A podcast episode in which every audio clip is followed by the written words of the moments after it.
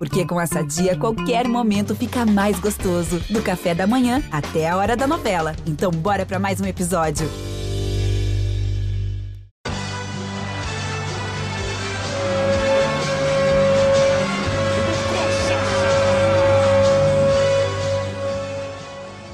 Fala, torcida Coxa Branca. Começa agora mais um podcast do Curitiba no GE. Essa é a edição 32 e vamos falar do novo técnico do Curitiba, Gustavo Morinico. Esse episódio ainda vai trazer as mudanças no departamento de futebol e a projeção para os jogos contra o Goiás e o Atlético. Eu sou Guilherme Moreira, repórter do GE, e estou com o comentarista Guilherme de Paula, da Rádio Transamérica. Tudo bem, Xará? Fala, Xará, tudo bem? Um abraço para você, uma satisfação estar de novo com vocês e sempre à disposição quando convidar. Além dessa dupla de Guilhermes, o podcast conta com uma participação rápida, mas detalhada da repórter Nádia Mawad, que trouxe tudo sobre a negociação do novo treinador. Conte pra gente, Nádia. Fala galera, tudo bem? A dupla Guilherme e Guilherme, galera que acompanha sempre o nosso podcast aqui no GE. Globo. Bom, depois de sondar bastante é, o mercado brasileiro e internacional, o Curitiba, enfim, chegou ao nome do Gustavo Morínigo, é um paraguaio, 43 anos, pela primeira vez está cruzando a fronteira, né? Passagens pelo Nacional, pelo Cerro Portenho, pelo Libertar, com o Nacional, levou o Nacional é, a final da Libertadores em 2014, perdendo para o São Lourenço, passagens pelas categorias de base da seleção paraguaia, um bom nome, na minha opinião, que o Curitiba encontrou no mercado, dentro da realidade no clube, depois de sondar bastante. Né? O Curitiba no mercado brasileiro, a primeira opção dessa nova diretoria, presidida pelo Renato Folador, era o Thiago Nunes, que recusou a proposta. Depois partiram para Mano Menezes, Diego Aguirre, Roger Machado, Zé Ricardo, Vanderlei Luxemburgo, foram atrás do argentino Sérgio Batista um dia antes de fechar com o paraguaio Gustavo Morinigo, mas ele acabou pedindo muito dinheiro e o Coritiba acabou indo por essa opção estrangeira, né? Vai ser o 11 primeiro estrangeiro a comandar o Coritiba na história é, o último tinha sido o Dario Pereira em 1998, uma curiosidade, né? O treinador que mais comandou o Coritiba em 111 anos foi o Félix Magno. Entre as décadas de 40 e 60, 201 partidas, ele era uruguaio.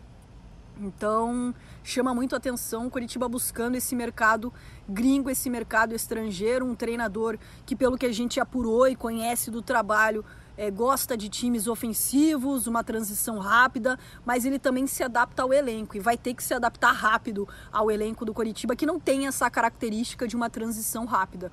Mas essa nova diretoria encontrou muita dificuldade no mercado. A informação que a gente tem é que no total foram sondados 14 treinadores. O Coritiba conversou com 14 treinadores através do diretor executivo José Carlos Brunoro, de um dos integrantes do G6 o Osiris Klaus também fez esses contatos diretos e, enfim, é, fechou com o Gustavo Morínigo, que é o novo treinador do Coritiba.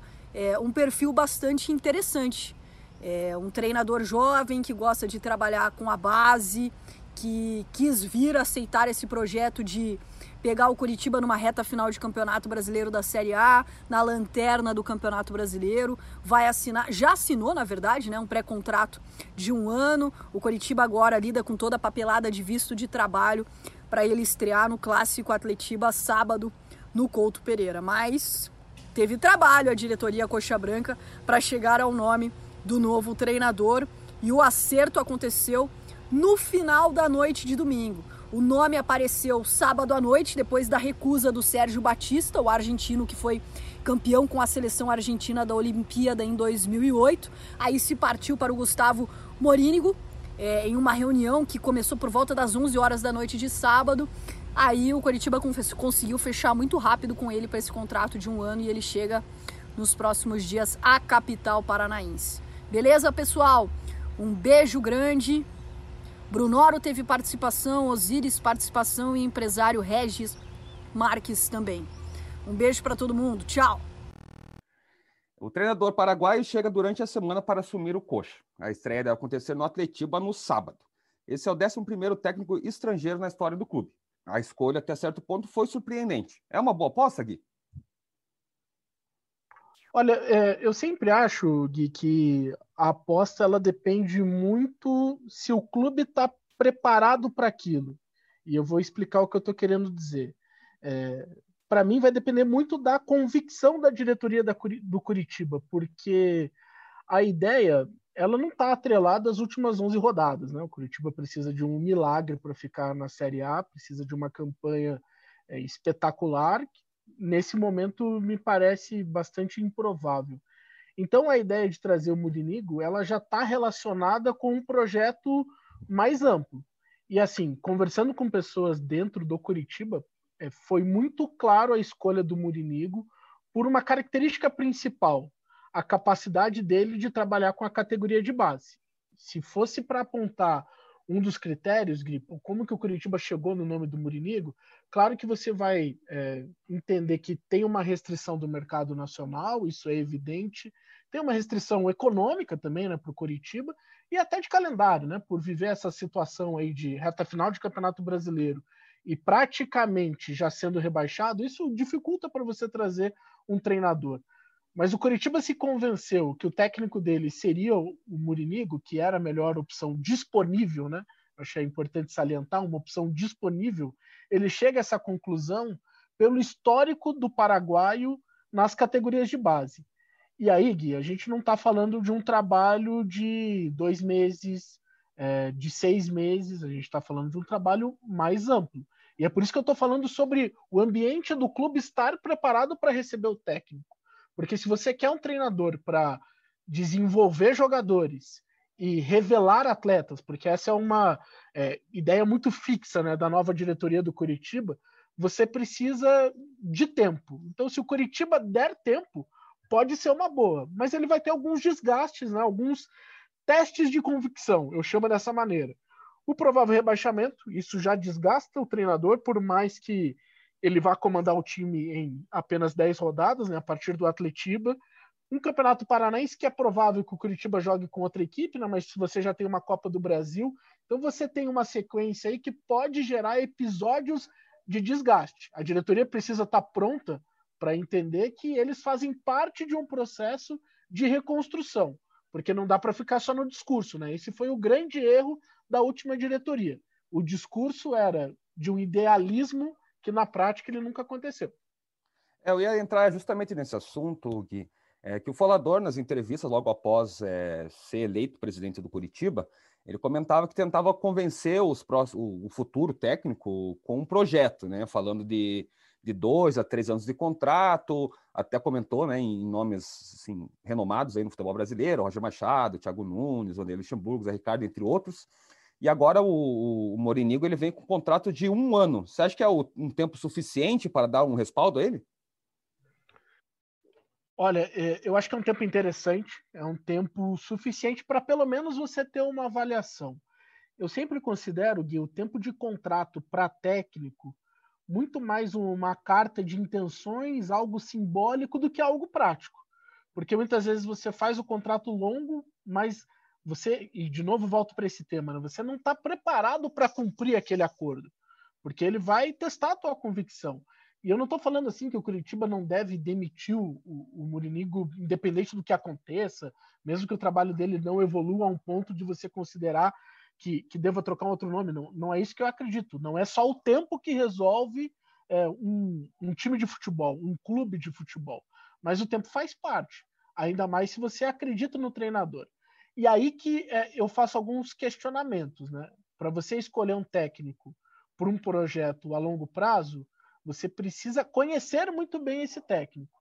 E aí, é, claro, ainda estou tentando entender né, o que o Curitiba espera exatamente do Murinigo, mas pelas primeiras conversas que eu tive com gente que participou dessa escolha, né, participou da decisão, me parece que a ideia é ter um treinador que seja muito ofensivo, que utilize as categorias de base, né, que até o termo que foi utilizado é, tem um futebol proativo, que dê uma personalidade para a equipe, que jogue dentro ou fora de casa da mesma maneira.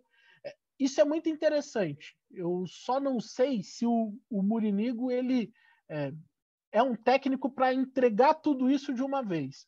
Porque ele é um, falando um pouquinho do perfil, Gui, é, e aí um perfil tático, digamos assim, né, de, de filosofia de jogo, o que, que ele entende, é, dá para a gente dizer que o Murinigo ele não é um técnico de um estilo só.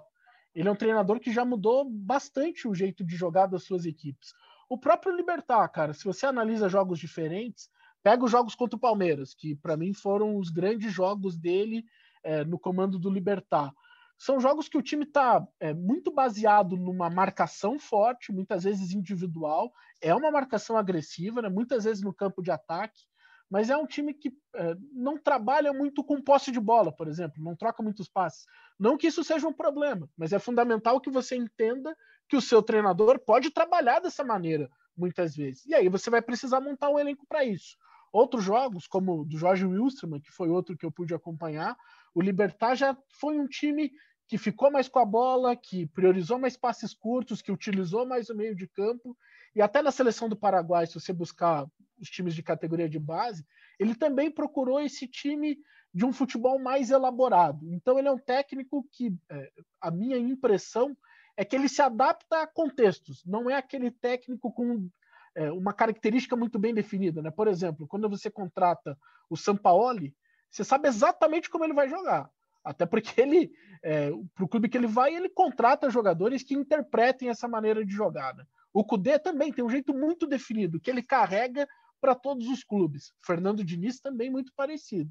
É, no caso do Murinigo, ele é um técnico que é mais adaptável, é mais flexível ao contexto que ele está inserido. E aí é a minha curiosidade para ver como ele vai é, jogar com o Coritiba na Série A, que é uma realidade é, bem diferente. Né? A gente está falando de um lanterna disputando a Série A, que é algo que pode exigir soluções diferentes aí. Vou aproveitar essa tua deixa falando sobre tática, que hoje eu é, fiz uma matéria lá no ge.globo, barra Paraná, sobre esse perfil tático do, do Morinigo, né? Dessas, justamente essas variações, né? Ele ter um futebol agressivo, mais nas seleções é, sub-17, sub-19 do, do Paraguai, ele teve mais a posse de bola e depois ele, ele com o Libertar, ele tem mais esse, esse jogo direto, né? Usando bastante lá a contenção do, do atacante paraguaio, que agora me fugiu o nome, é, o, que é o Coscar Cardoso. Aquara Cardoso. É, esse mesmo, ex-Benfica, inclusive, Isso. né? E então ele é um cara que se molda muito. E eu lembro que quando o Curitiba trouxe o Rodrigo Santana, era justamente para achar um pouquinho desse equilíbrio no estilo de jogo, né? Não ser tanto é, propositivo quanto era o Eduardo Barroca e não tão reativo quanto o Jorginho. E o Rodrigo Santana, é, obviamente, não, não deu certo nessa última escolha aí da, da gestão Samir Namur.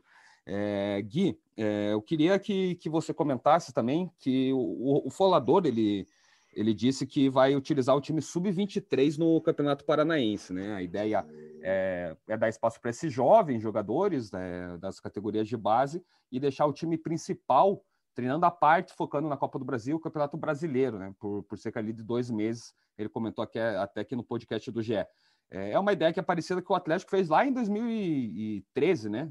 Na gestão do quando 2012, acho, já quando o Petralha retornou na gestão do Atlético. É, você acha uma, uma boa ideia?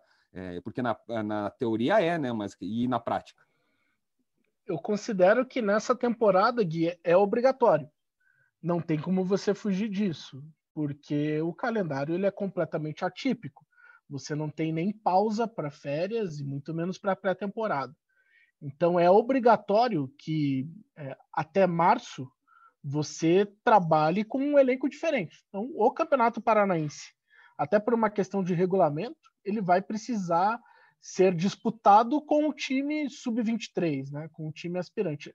Acho natural nesse momento, mas de novo é um teste de convicção, né? Porque quando você coloca é, um time assim, você pode sofrer com o desgaste disso. E o desgaste que eu falo é de resultado. O próprio Atlético teve, né? A partir de 2013, com a disputa é, do Campeonato Paranaense com esse time alternativo, o time aspirante, time B, né, mudou a nomenclatura ao longo do tempo, mas o conceito era muito parecido. É, o, o, Atlético ele sofreu muita pressão quando os resultados não vieram. A chave que muda isso é a partir de 2018, quando o Atlético é campeão paranaense, depois tem um ano espetacular. 2019 é campeão paranaense de novo com aspirantes e para mim o Atlético ele refinou essa fórmula ao longo do tempo. O Atlético já do último ano, né, do, do ano de 2020, antes da pandemia, claro, né, é, antes da transformação completa do mundo como um todo, o Atlético tinha ali como ideia utilizar, sim, é, dar minutos para esses jogadores do Sub-23 no Campeonato Paranaense, inclusive com outra comissão técnica, mas também utilizar o estadual como preparação para a equipe principal.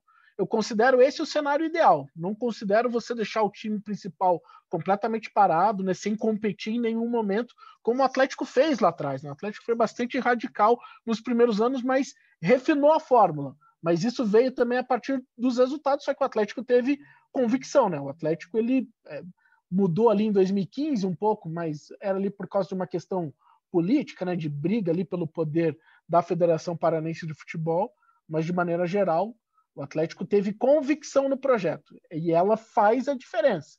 Se você acredita nesse tipo de formato para o seu elenco, né, nessa divisão, isso precisa ser feito independente dos resultados. Você fala muito bem nessa palavra, né? Convicção. É, até quando o Folador é, anunciou né, essa decisão do Sub-23 para o Paranaense, muitos torcedores do Curitiba e também rivais comentam, né, que quero ver se vai, na prática, vai ser isso, se o time começar mal, o Paranaense, se não vai colocar no mata-mata o, o, time principal, se não vai puxar o time principal para tentar resgatar, né, uma, uma possível uma campanha no, no estadual. Você acha que é esse Paranaense e essa decisão vão ser um grande teste para a própria diretoria nesse começo de, de mandato? Ah, cara, é um teste, porque perder campeonato estadual ou Atletiba, seja para o Atlético ou para o Curitiba, incomoda muito isso traz sempre um efeito, né? Vamos notar o que aconteceu com o Curitiba e com o Atlético logo depois do campeonato estadual. É, Barroca sofreu um desgaste muito grande por conta das finais do Atletiba.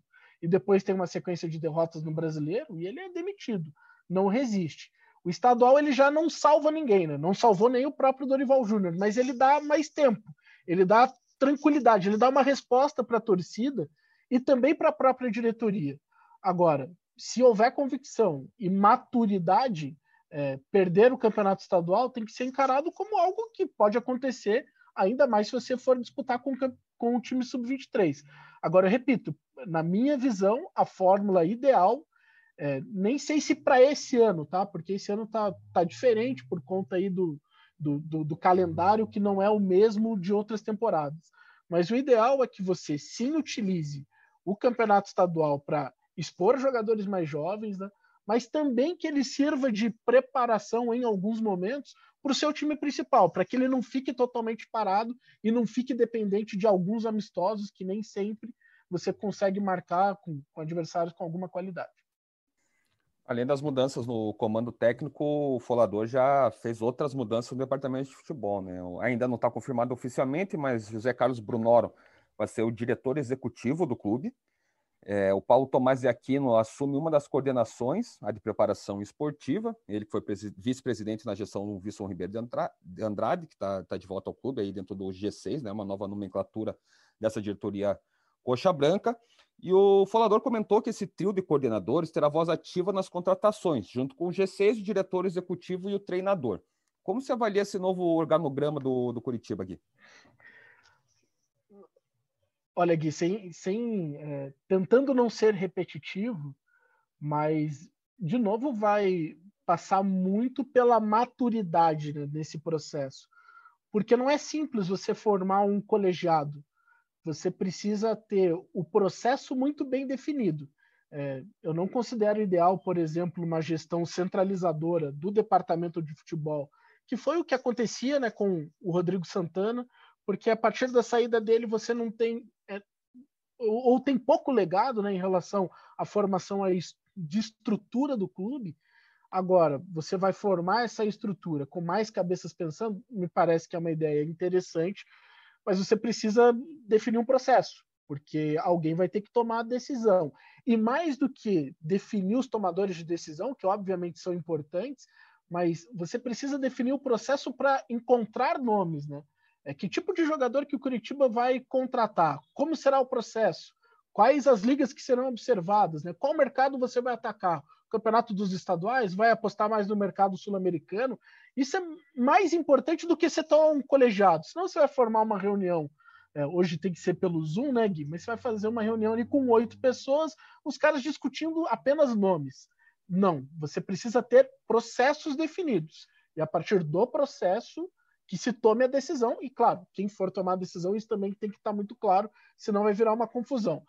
É uma ideia é uma ideia interessante, mas ainda é apenas uma ideia interessante, né? Vamos ver como que vai funcionar na prática. É, curiosamente, o Falador ele comentou que há cerca de, de 10 nomes né, para avaliar jogadores, futuros é, é, contratações do Curitiba, vai minimizar o erro. Ele também admitiu que nem sempre vai ser consenso é, entre esses dez, essas 10 pessoas sobre um nome, mas ele acredita que isso não vai refletir em jogadores melhores, que tenham mais desempenho no Curitiba. Sobre os nomes do, do e do, do Paulo Tomás Aquino, já que os outros dois coordenadores ainda não foram é, anunciados, você aprova esses nomes? Você gosta do, do, da filosofia de trabalho deles?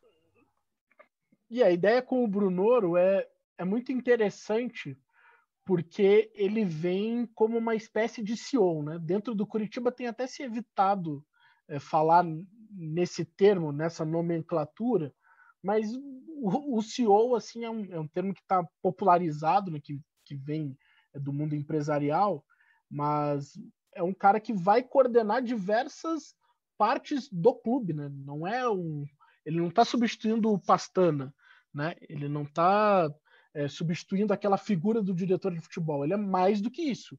Ele é um diretor executivo. Seria quase como uma espécie de um presidente remunerado só que sem a influência política. E eu acho que esse é o papel do Brunoro, cara. E ele tem experiência para isso. Ele já lidou com ambientes diferentes, né? Por exemplo, ele era o representante da Parmalat na parceria com o Palmeiras. Então ele tinha que lidar com uma gestão profissional, que era da empresa Parmalat, com o clube. E um Palmeiras com a maior fila da história, né? um período de 17 anos sem conquistas. Então, o papel dele é profissionalizar o ambiente do Curitiba porque é um ambiente ainda muito político. Mesmo com esse novo grupo político, ainda é político. E no futebol, é, futebol e a política do clube é, não tem muito é, como resultado o sucesso. Você precisa afastar a política e precisa se aproximar do profissionalismo. Acho que esse é o papel do Brunoro. E aí o, o nome do Paulo Tomás de Aquino ele é interessante para o debate, porque quando anunciaram o nome dele, a minha primeira referência era de um cargo político, porque ele foi um político dentro do que ele exerceu no Curitiba, né? mesmo que a função dele fosse vice-presidente de futebol, mas era um cargo estatutário, né? um cargo eleito, não um cargo profissional. A informação que eu tenho é que ele foi buscar especialização para se tornar um profissional de mercado. Então é isso que ele precisa é, é, realizar, executar. Ele precisa tirar essa capa, digamos assim, do dirigente amador para mudar a chave para o dirigente profissional. Eu acho que é um desafio do Paulo Tomás de Aquino, Gui. É, até complementando do, dos nomes dessa diretoria, né, os nomes novos, o próprio Wilson Ribeiro de Andrade até mudou a nomenclatura do G5, né, agora virou G6, o próprio Curitiba, é, de forma institucional, está adotando essa nova nomenclatura. É, e ele tem um perfil assim que você fala muito de centralizador, né? De tentar tomar as decisões sozinho, puxar para ele. É, você acha que vai, que vai durar essa, essa, esse G5 que virou G6 com o Wilson Ribeiro de Andrade?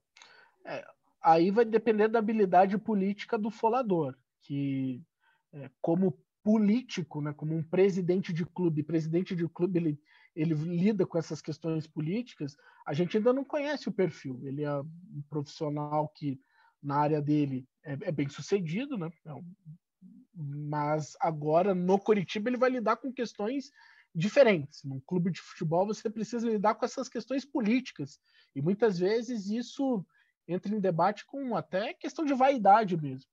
Nesse primeiro momento, e de novo a gente está analisando a parte teórica, o Wilson pode ser um, um, um ótimo nome para passar experiência para esse grupo, né? para esse grupo que está chegando agora no poder.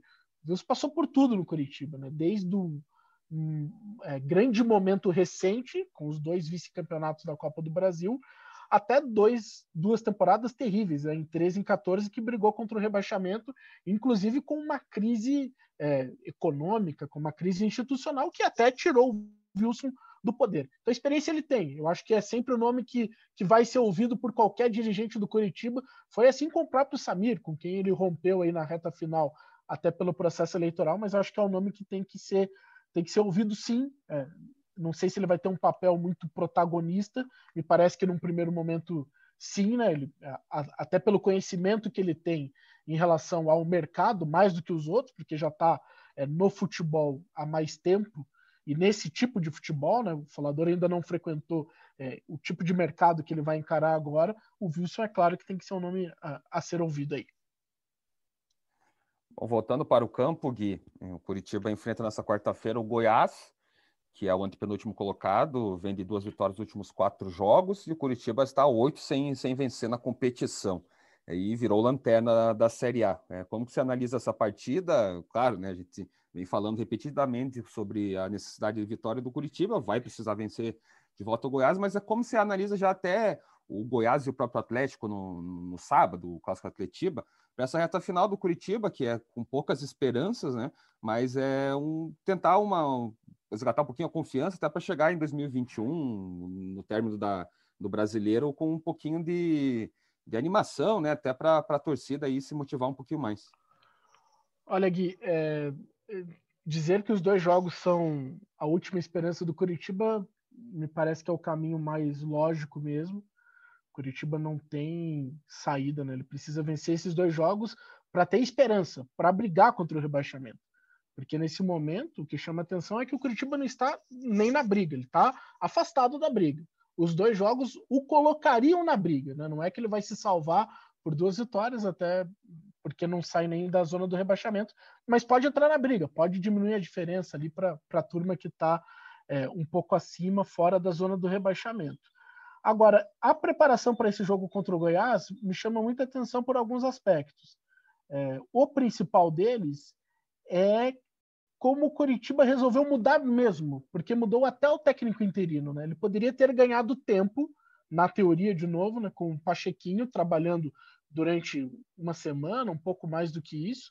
Só que a semana que ele tinha disponível é, viraram aí três dias, porque o Júlio Sérgio chegou no domingo, deu um treino no domingo, daí deu um treino ontem, segunda-feira, hoje vai ser um treino leve, com certeza, né, porque não tem muito o que fazer, e amanhã já tem jogo.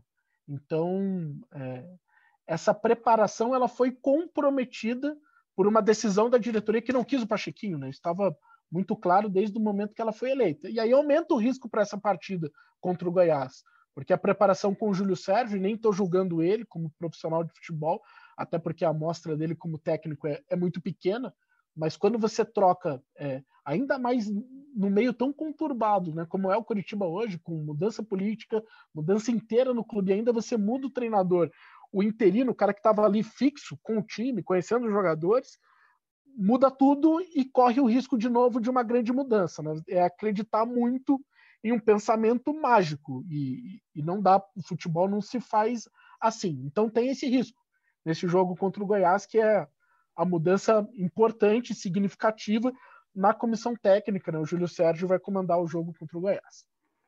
E no sábado tem o Clássico Atlético, que a gente sabe muito bem que, que, tem um peso muito grande em qualquer competição que seja, e vai ser provavelmente a estreia do Gustavo Morinigo no comando técnico. Ele já chega com uma pressão, esse jogo vai ser um Atlético até um pouquinho mais calmo para ele, já que Curitiba está numa luta bem complicada para se livrar do, do, rebaixamento e é o primeiro jogo dele, né, dentro de um projeto aí de um ano. Como que você até avalia a partida em si para esse novo treinador do Coxa?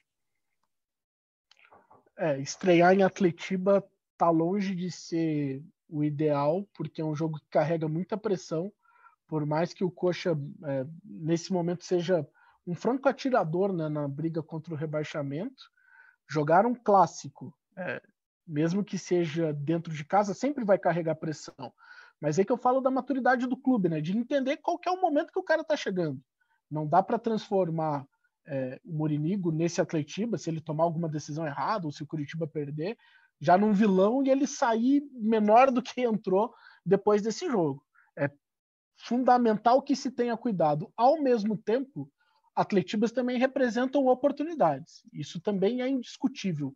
Atletiba não tem muito esse equilíbrio, né, Gui, da análise, assim, de você ter a ponderação e o cuidado de saber o que aconteceu na derrota e também olhar para os defeitos de uma vitória. Ou é 8 ou é 80. O Curitiba precisa fugir disso. Não dá para ficar nessa ponte aérea entre a euforia e a depressão por causa do clássico. Atletiba tem que ter equilíbrio e olhar ele com frieza.